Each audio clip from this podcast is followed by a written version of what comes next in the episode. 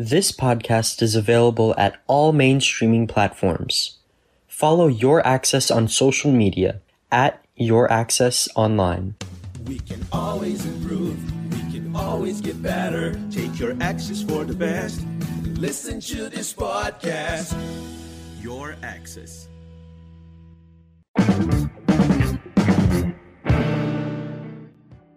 Welcome to Your Access Podcast, the podcast by Your Access, the digital platform full of content for you to practice your English while learning something new. My name is Eric. I'm your host, and it's great to have you here. And I'm Paula Cicada, and I'm a professional musician. I have a degree in musical education, and I have been a music teacher for over 10 years. I am the mentor of Your Access to Music, one of the tracks available at Your Access, and it's a pleasure to be here. Today, we have a very special guest, Andreas Kisser from Sepultura. He is best known as a highly respected guitarist, but Andreas is also an enthusiast of Brazilian and American culture in equal proportions. In our chat, he was very much at ease. That's why we divided the interview into two parts. In today's episode, he brings us insights on how music can be a great tool for developing communication skills and how it has opened many doors for his future since childhood. So sit back, relax, and come with us for this inspiring talk about English and music.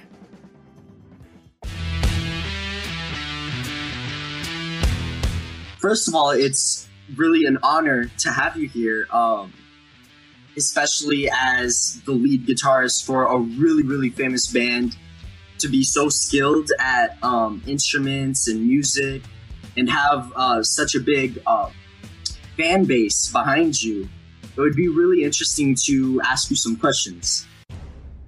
Thank you. It's a pleasure to be here with you all. You know, talk about my career, the music I do, and um, especially going through the this moment that we go we all going through you know? It's been a year that we don't play together or we don't go on stage you know and it seems that we're going to stay for a little longer you know? So we don't know exactly when we come back. But at the same time music is what uh, is, is keeping this band together you know? Even though we're not on stage that's what we do and uh, i'm happy to be here.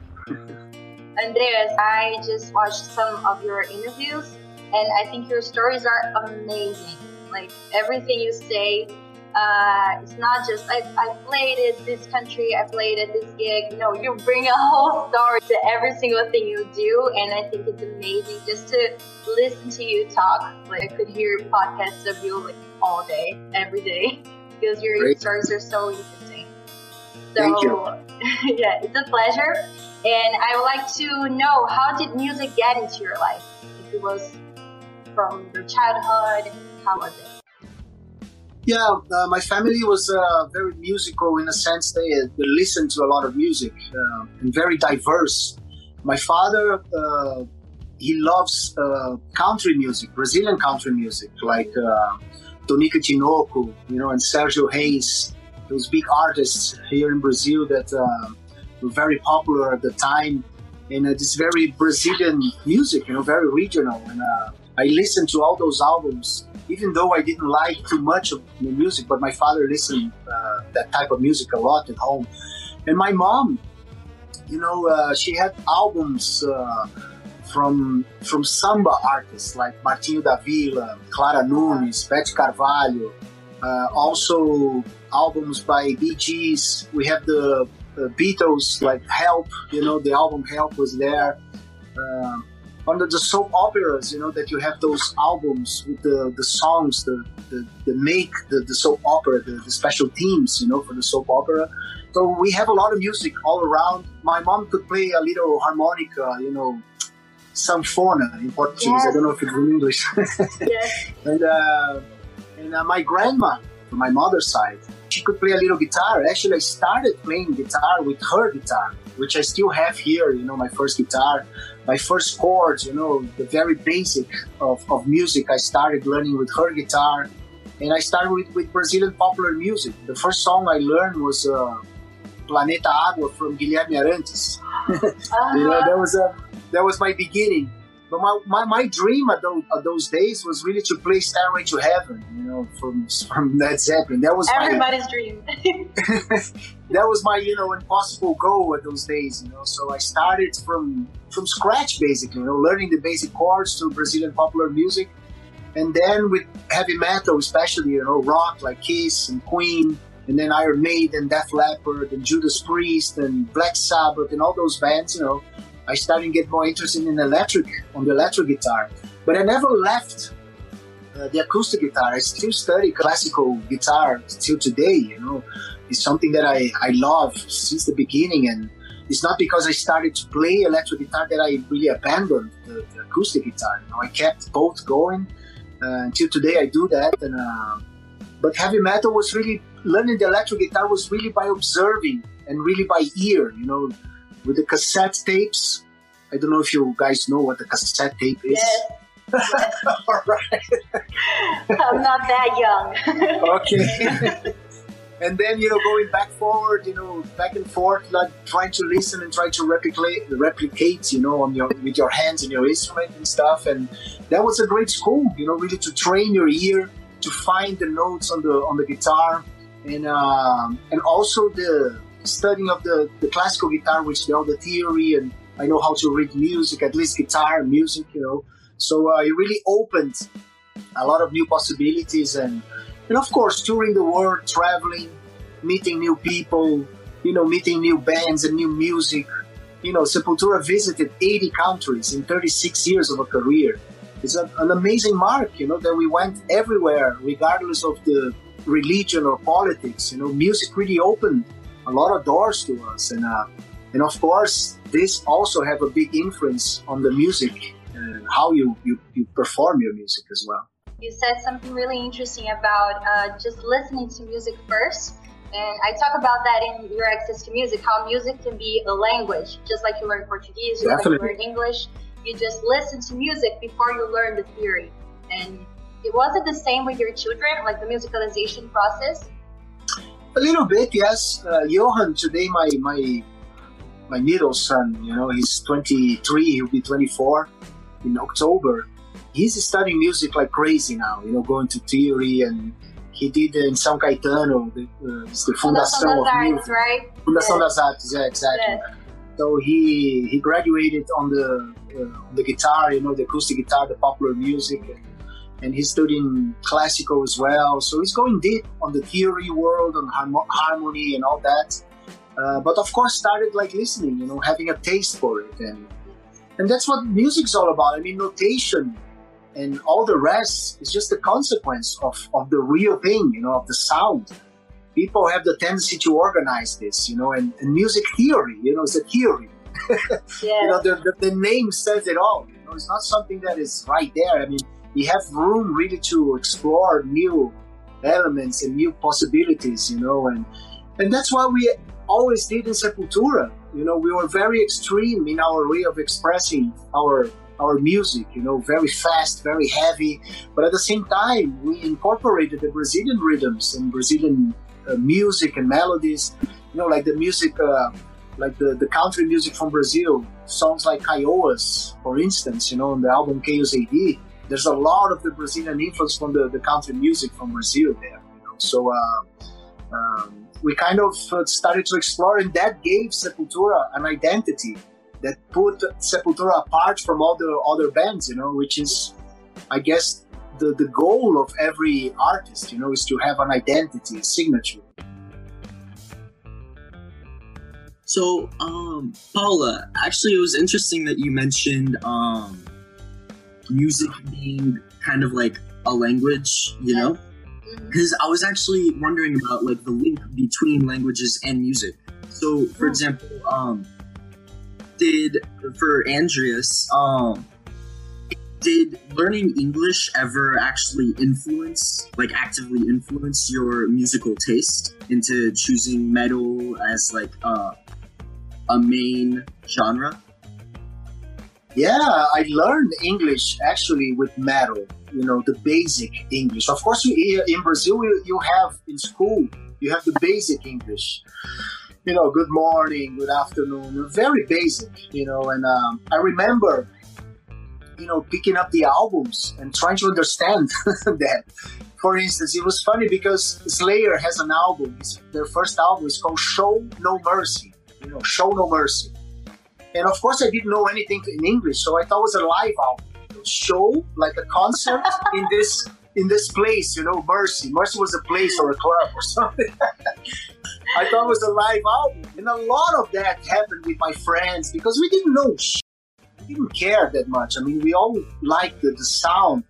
And of course, listening to English, it made us really get more comfortable with that sound because it is like a limited amount of words that all the bands use, especially Satan, hell, evil, blood. You know, everyone use that word somehow, sometime. That's why it was so difficult for Sepultura to write heavy music in Portuguese because we didn't have that reference. You know, it was really harsh, it's really different and very hard. Nowadays, you have a lot of aggressive heavy bands singing in Portuguese, which you get accustomed to, to new sounds and stuff, you know. But during those days was kind of a taboo, you know, to, to write heavy music in Portuguese. But um, yes, I learned a lot of English uh, to, uh, with uh, with music, especially Iron Maiden. You know, Iron Maiden, you know, Bruce Dickinson is a great writer, and Steve Harris, and they talk a lot about history and you know the Bible and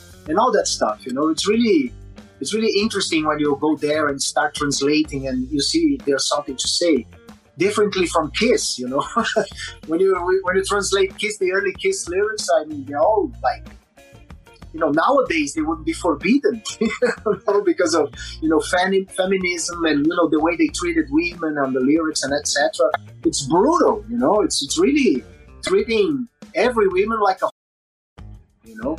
And uh, so you learn a little bit really listening to the bands and what they have to say and etc and in my case i mean it really made better or worse the bands you know I mean, because of the lyrics, sometimes I really uh, I don't think uh, I like that song that much. um, yeah, and I agree that the language can actually kind of affect if a specific genre is actually like, if it actually works, you know? The different flow of Portuguese compared to English and things like that, you know? Yeah, it's like bossa nova in English, you know? You see when the yeah. Tom Jobim did together Garota de Ipanema with uh, uh, Frank Sinatra, you know.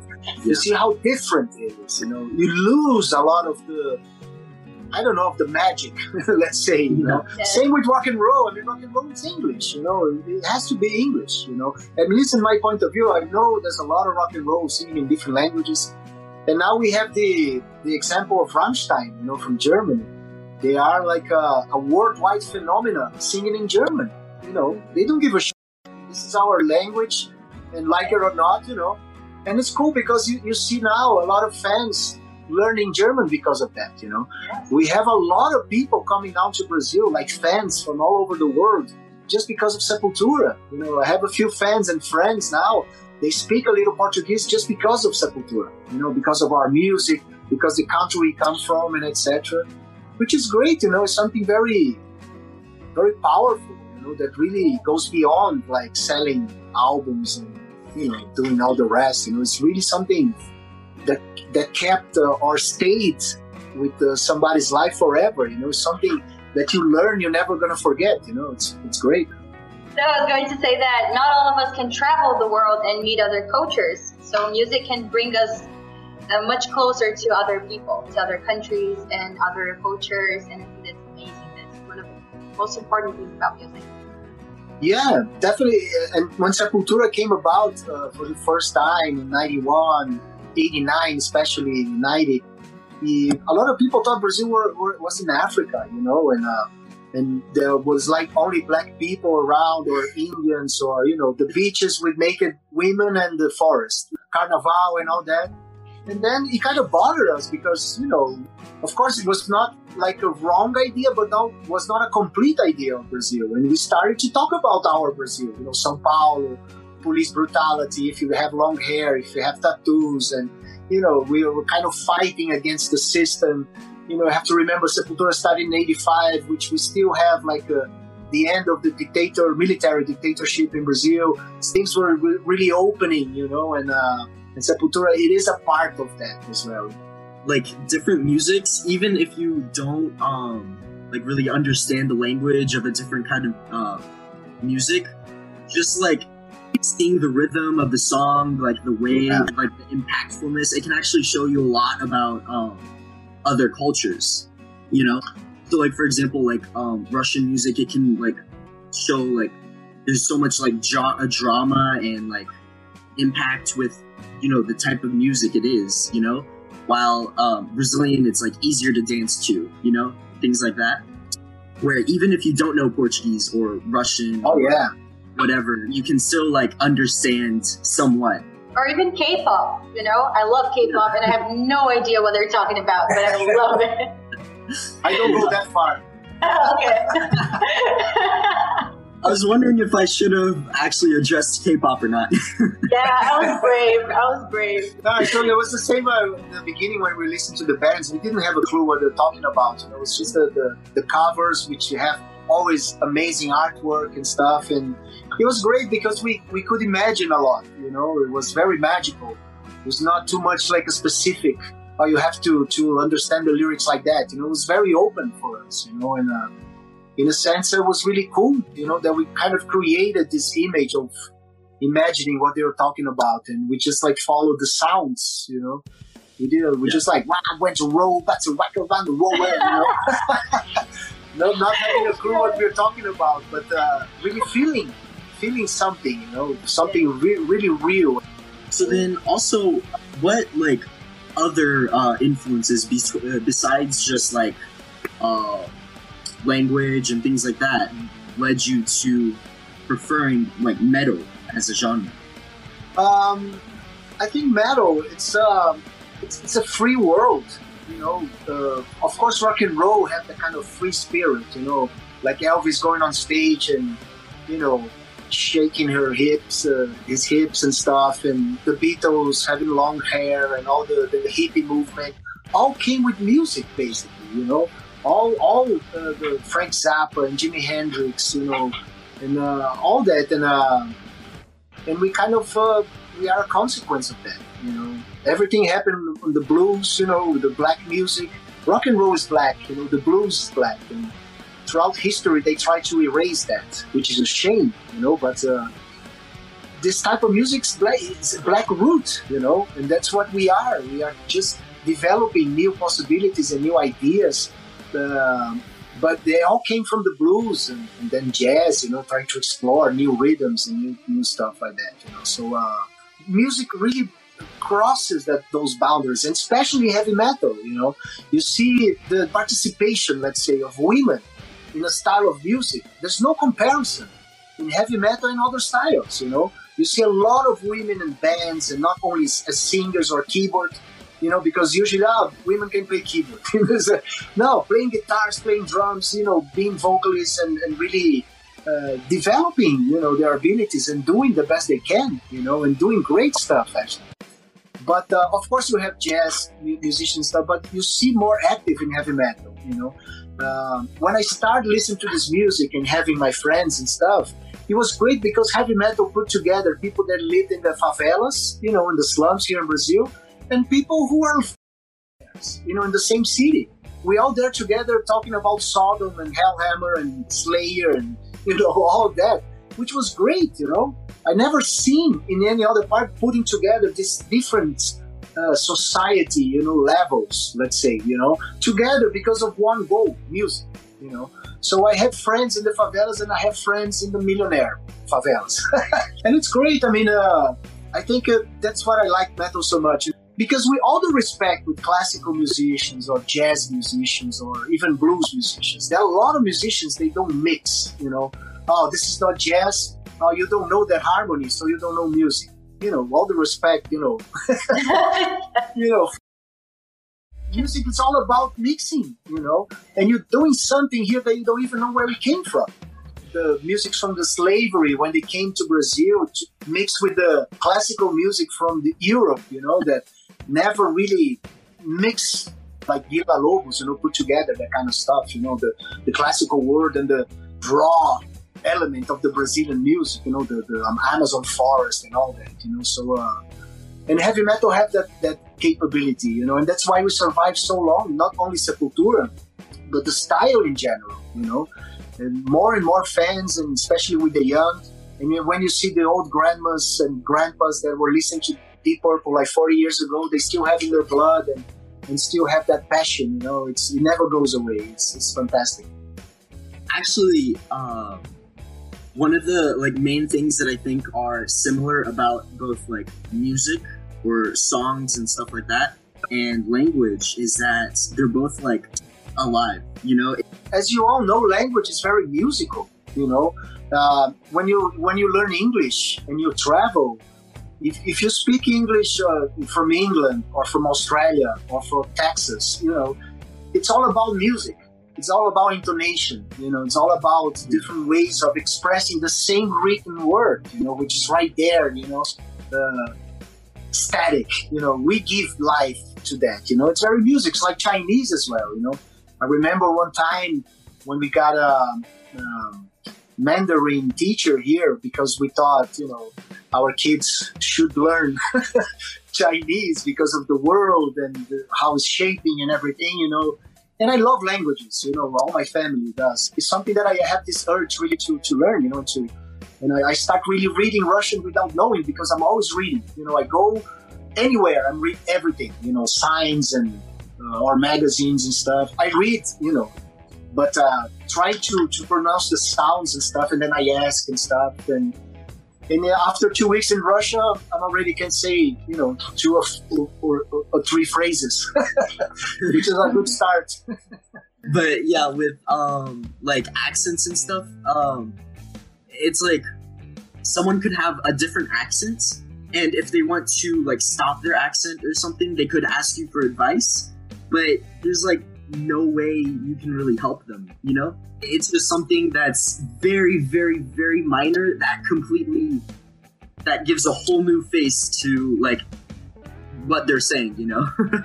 yeah, I mean there's not the right way of saying things. I mean there's there is a way of saying the right things, you know, because um, all that matters is communication. You know, of course you have to be polite and you have to understand what, what type of culture you are in, what type of word you shouldn't use, you know, because there's a lot of, of, of things that we use in Portuguese that, for instance, in Spanish is completely the opposite of what we want to mean, you know. So you have to be careful around that, but you have to express yourself, you know. Uh, and um, I never really were too much concerned about uh, accents and stuff because I love them all. You know, I, I know I, I have a little or more of the American way of speaking English because I lived in Arizona for, for many years. I worked with uh, Americans, you know, most of my life.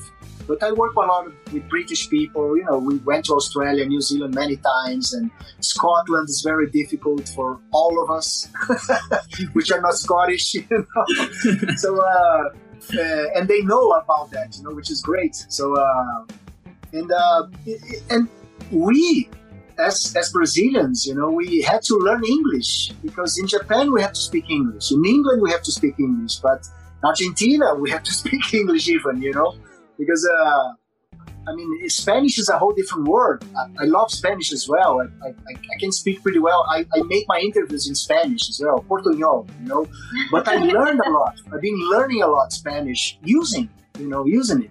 Uh, working with De La Tierra, which my other group, which has a Mexican, a Puerto Rican, and an Argentina. Can you imagine? Three different Spanish. I mean, it's so funny, you know, when they talk to each other because they use words that are funny for them, you know, uh, for certain things, you know, for certain objects and stuff. So uh, it's really cool. And uh, and my Spanish, I think it's more more uh, as an Argentinian speaking, you know.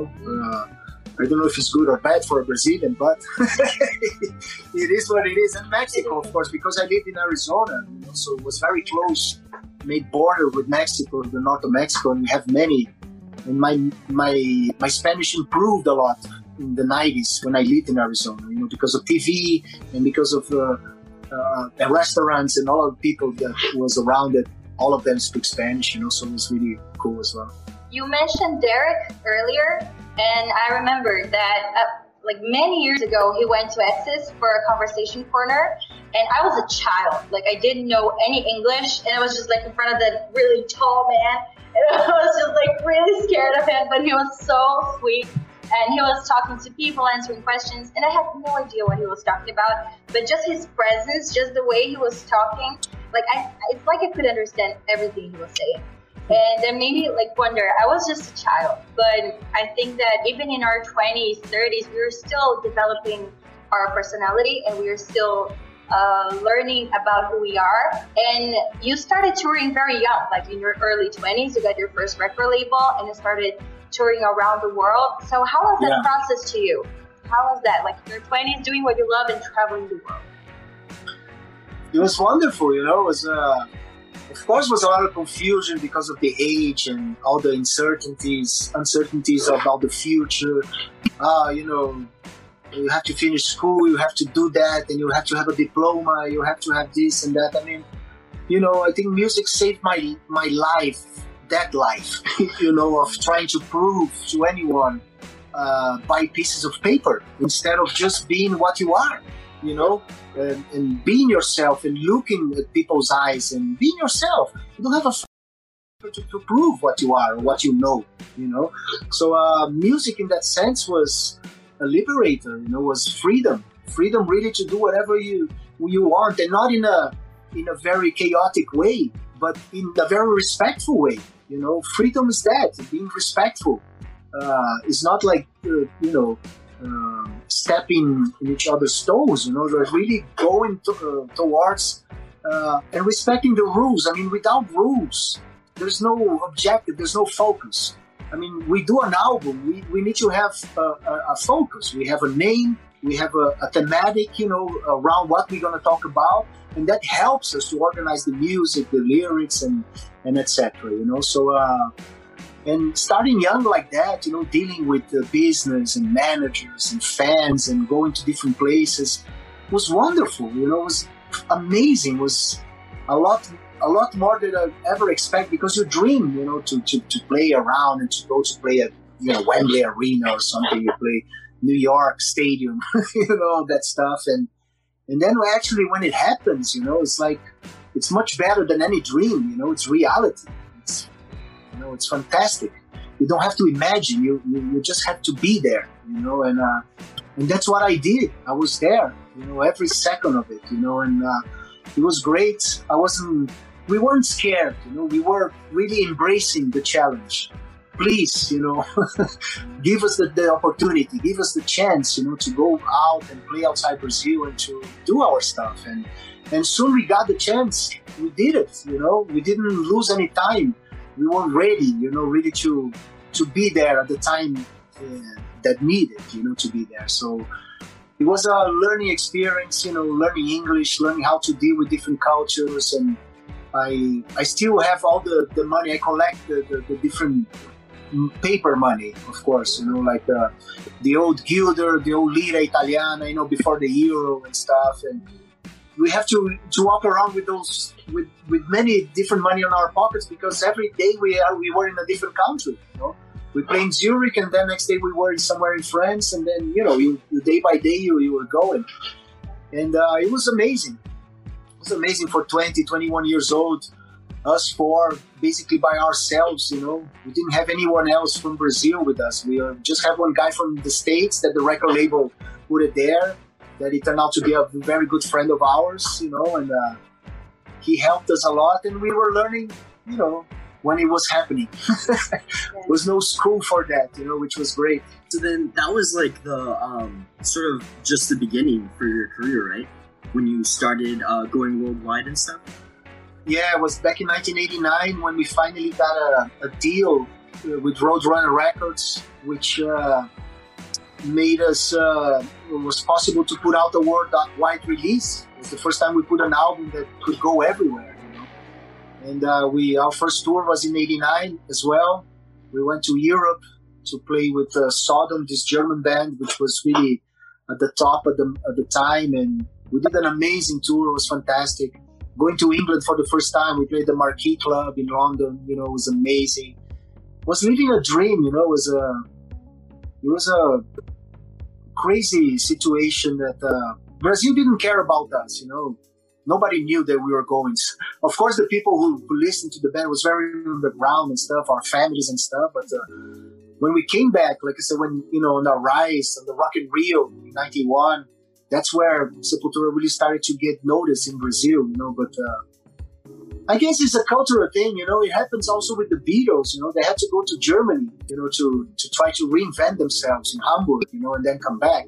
Same with the Deep Purple as well, Germany, you know, and uh, and it's funny. It's, it's kind of the Scorpions as well, a little bit, you know, singing in English and stuff, and being German, you know, I, I think they suffered a little bit as well, but uh, but we conquered Brazil, you know, doing our stuff, you know, not really giving up or any other demands from radio. You know, oh, this is too much distortion. Can you take it out the distortion? No, this is way the way we express. This is the way we talk. You know, uh, we don't need radio. We playing, you know, and touring and doing shows Monday by Monday. You know, it's like the first tour we did in Europe. We started. I think we did 17 shows in a row. Wow. We didn't know. We didn't know any better. I, we thought it was like that, and it is like that. And still nowadays, you know, when Sepultura goes on tour in Europe, uh, it's like Monday by Monday, and we, we have to ask, we need Monday off, please, at least Monday, because, you know, we book, which is great. We have a lot of demand and stuff, but we need to be careful as well, you know, to balance uh, our health and our energy and everything, you know, but, uh, but that's the rhythm, you know. On the other hand, when we have too much days off, we start complaining you know, because oh, another. I wish we had a show today and stuff. I'm getting lazy and stuff. You know, so the rhythm is important to keep uh, us better. You know, we get a uh, we get better as musicians playing every day like that. You know. Um. So then afterwards, um, when you got more famous, you actually got to meet a lot of people who were like really, really big, right? Yes, but that was another thing, fantastic thing, you know, to meet our idols, you know, and uh, first uh, time that we started to meet our idols like that, big idols, was the Rock in Rio as well, 91. Sepultura was together with Judas Priest, with the Queensryche, with Megadeth. And then the singer from Judas Priest, Rob Halford, came to see us uh, in our room, you know, a backstage room. One of the metal gods, you know, one of my gods, knew what the what I was doing. you know, he knew that Sepultura was, uh, you know, was there. He knew the, about the band and stuff. And until today, he's a great friend of ours. You know, he's an amazing, inspirational guy that is a homosexual as well around the, the world of metal. This is another thing that metal is very free. So it was really cool, you know, to meet these guys are so influential, so fantastic, you know. And they were there in 91 talking to us, wanting to know a little more about Sepultura. And it was amazing, man. It's a memory that never is going to fade away, you know. And when Ozzy and Black Sabbath came, we met them all, and Ozzy was so nice and so gentle with us. And it was one of those occasions that you see that movie, you know, listening to the Ozzy for the first time, Ozzy tape, and dreaming in your room, trying to learn Randy Rhoads riffs and stuff. And all of a sudden, you're there talking to, to him like a friend. it was, uh, it was very emotional. It felt to me there was, was a turning point not only on our career, but as a boy to man situation. You know, you feel you you grew up, you're ready for the the challenges ahead. You know, it was a really important, uh, strong moment. You know, it was really cool. So then, when um, you actually like met these people, um, was it like right off the bat you guys were like friendly or friends with each other? It is a community, you know we musicians we know how we act so we know how a backstage works you know you know where to go when to go when you respect the privacy the guy's getting ready for the show don't bother him too many 20 minutes for him on stage you know we know that that that movement you know that kind of stuff and of course we learned that movement throughout the years and playing in different situations and etc you know but there's a there's this communication that is natural within us musicians, you know, that are touring musicians. And it's great. It's a great feeling. So we are very accustomed to that. And in that sense, it was very natural to meet our idols. Meet Gene Simmons, for instance, at the uh, Hammersmith Odeon in London, Sepultura and Motorhead.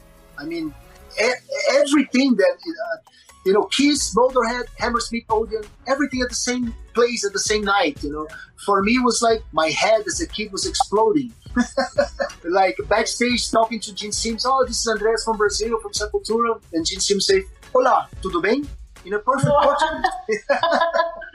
you know, so cool. You know, very intelligent, very smart. I mean, Gene Simmons is one of the metal gods as well. You know, and uh, and jamming with Motorhead at the Hammersmith Odeon, which is one of the albums I listen the most. You know, No Sleep to Hammersmith, which is a live album for Motorhead, released in 1980, 1979, something like that. It's really powerful uh, experience. Um, that you only get doing it, you know. So it's something that uh, you, you don't learn in any school. It's something that uh, how you deal with the with your idols. Who's going to teach you that? you know, how are you going to approach somebody? Every time that happens, of opportunity to meet those guys. The Brian May in the Castle Donington Festival. You know, he was looking for the backstage of Extreme, and he he opened the door of our backstage. He said, "Hey, Brian May opened the door of my backstage." it's just like, can you imagine that? It's like something that you cannot expect. I mean, Queen was not was not even playing at the day, you know, and he was there to visit his friends, and um, and he was very nice with us. He took a picture and stuff, and I, I, had a really quick chat, you know. So you know that kind of stuff happens very naturally, and it's, it's beautiful. You said that you got along with uh, all of them. Was there any bad experience, like an idol that you met and you were like, ah, oh, that guy's a jerk. Like, why? At any moment like that? I remember Paulo, our bass player, when we went to Los Angeles in 91, when we won the MTV Awards for the best uh, uh, performance by the audience. And the audience uh, uh chose the Orgasmatron, you know, and, and we went to Los Angeles to, to participate on the party. The, the, I saw Prince, I saw Van Halen, I saw Queensryche that night. It was oh, it was magical. That night I met Metallica. You know, I met James Hetfield and Jason Newsted and stuff. And and Paulo uh, saw Paul Stanley from Kiss.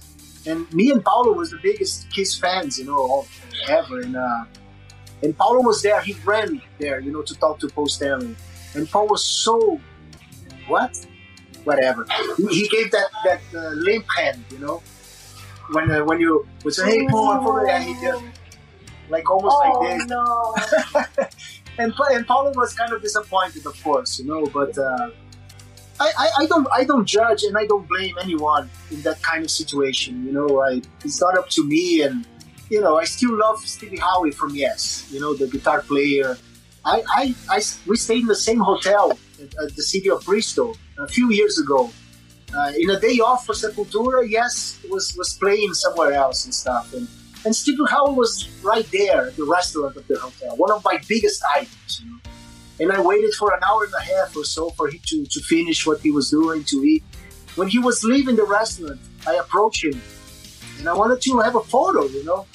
And he right away he was very risky, you know. I don't take photos, please don't bother and stuff. If you have something to sign, I sign, but no photos. And left, you know. That's how, man.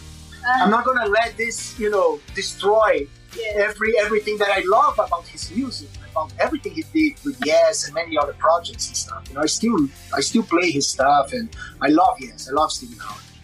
And I, I, I try to separate. I, I, I don't I don't want to judge him. You know, we all have bad days. We all have situations in our heads, and and you know particular moments and problems with family and whatever you know that uh, we are going through it's fine. It's an experience I tell everyone, you know. So I, I guess it was good. yes, it's hard, but sometimes you have to separate the art from the artist, right? From the person. Yeah, the same thing. I tried really not to put them together, you know, and really separate things because a genius can be a well, you know. I, I guess it's a very fine line, actually. in that moment because somebody can do something spectacular on one side and something very weak and and fragile on the other side you know? Uh, it's part of the human behavior i guess. And we all we all have to deal with that throughout education throughout respect throughout relationships and stuff you know?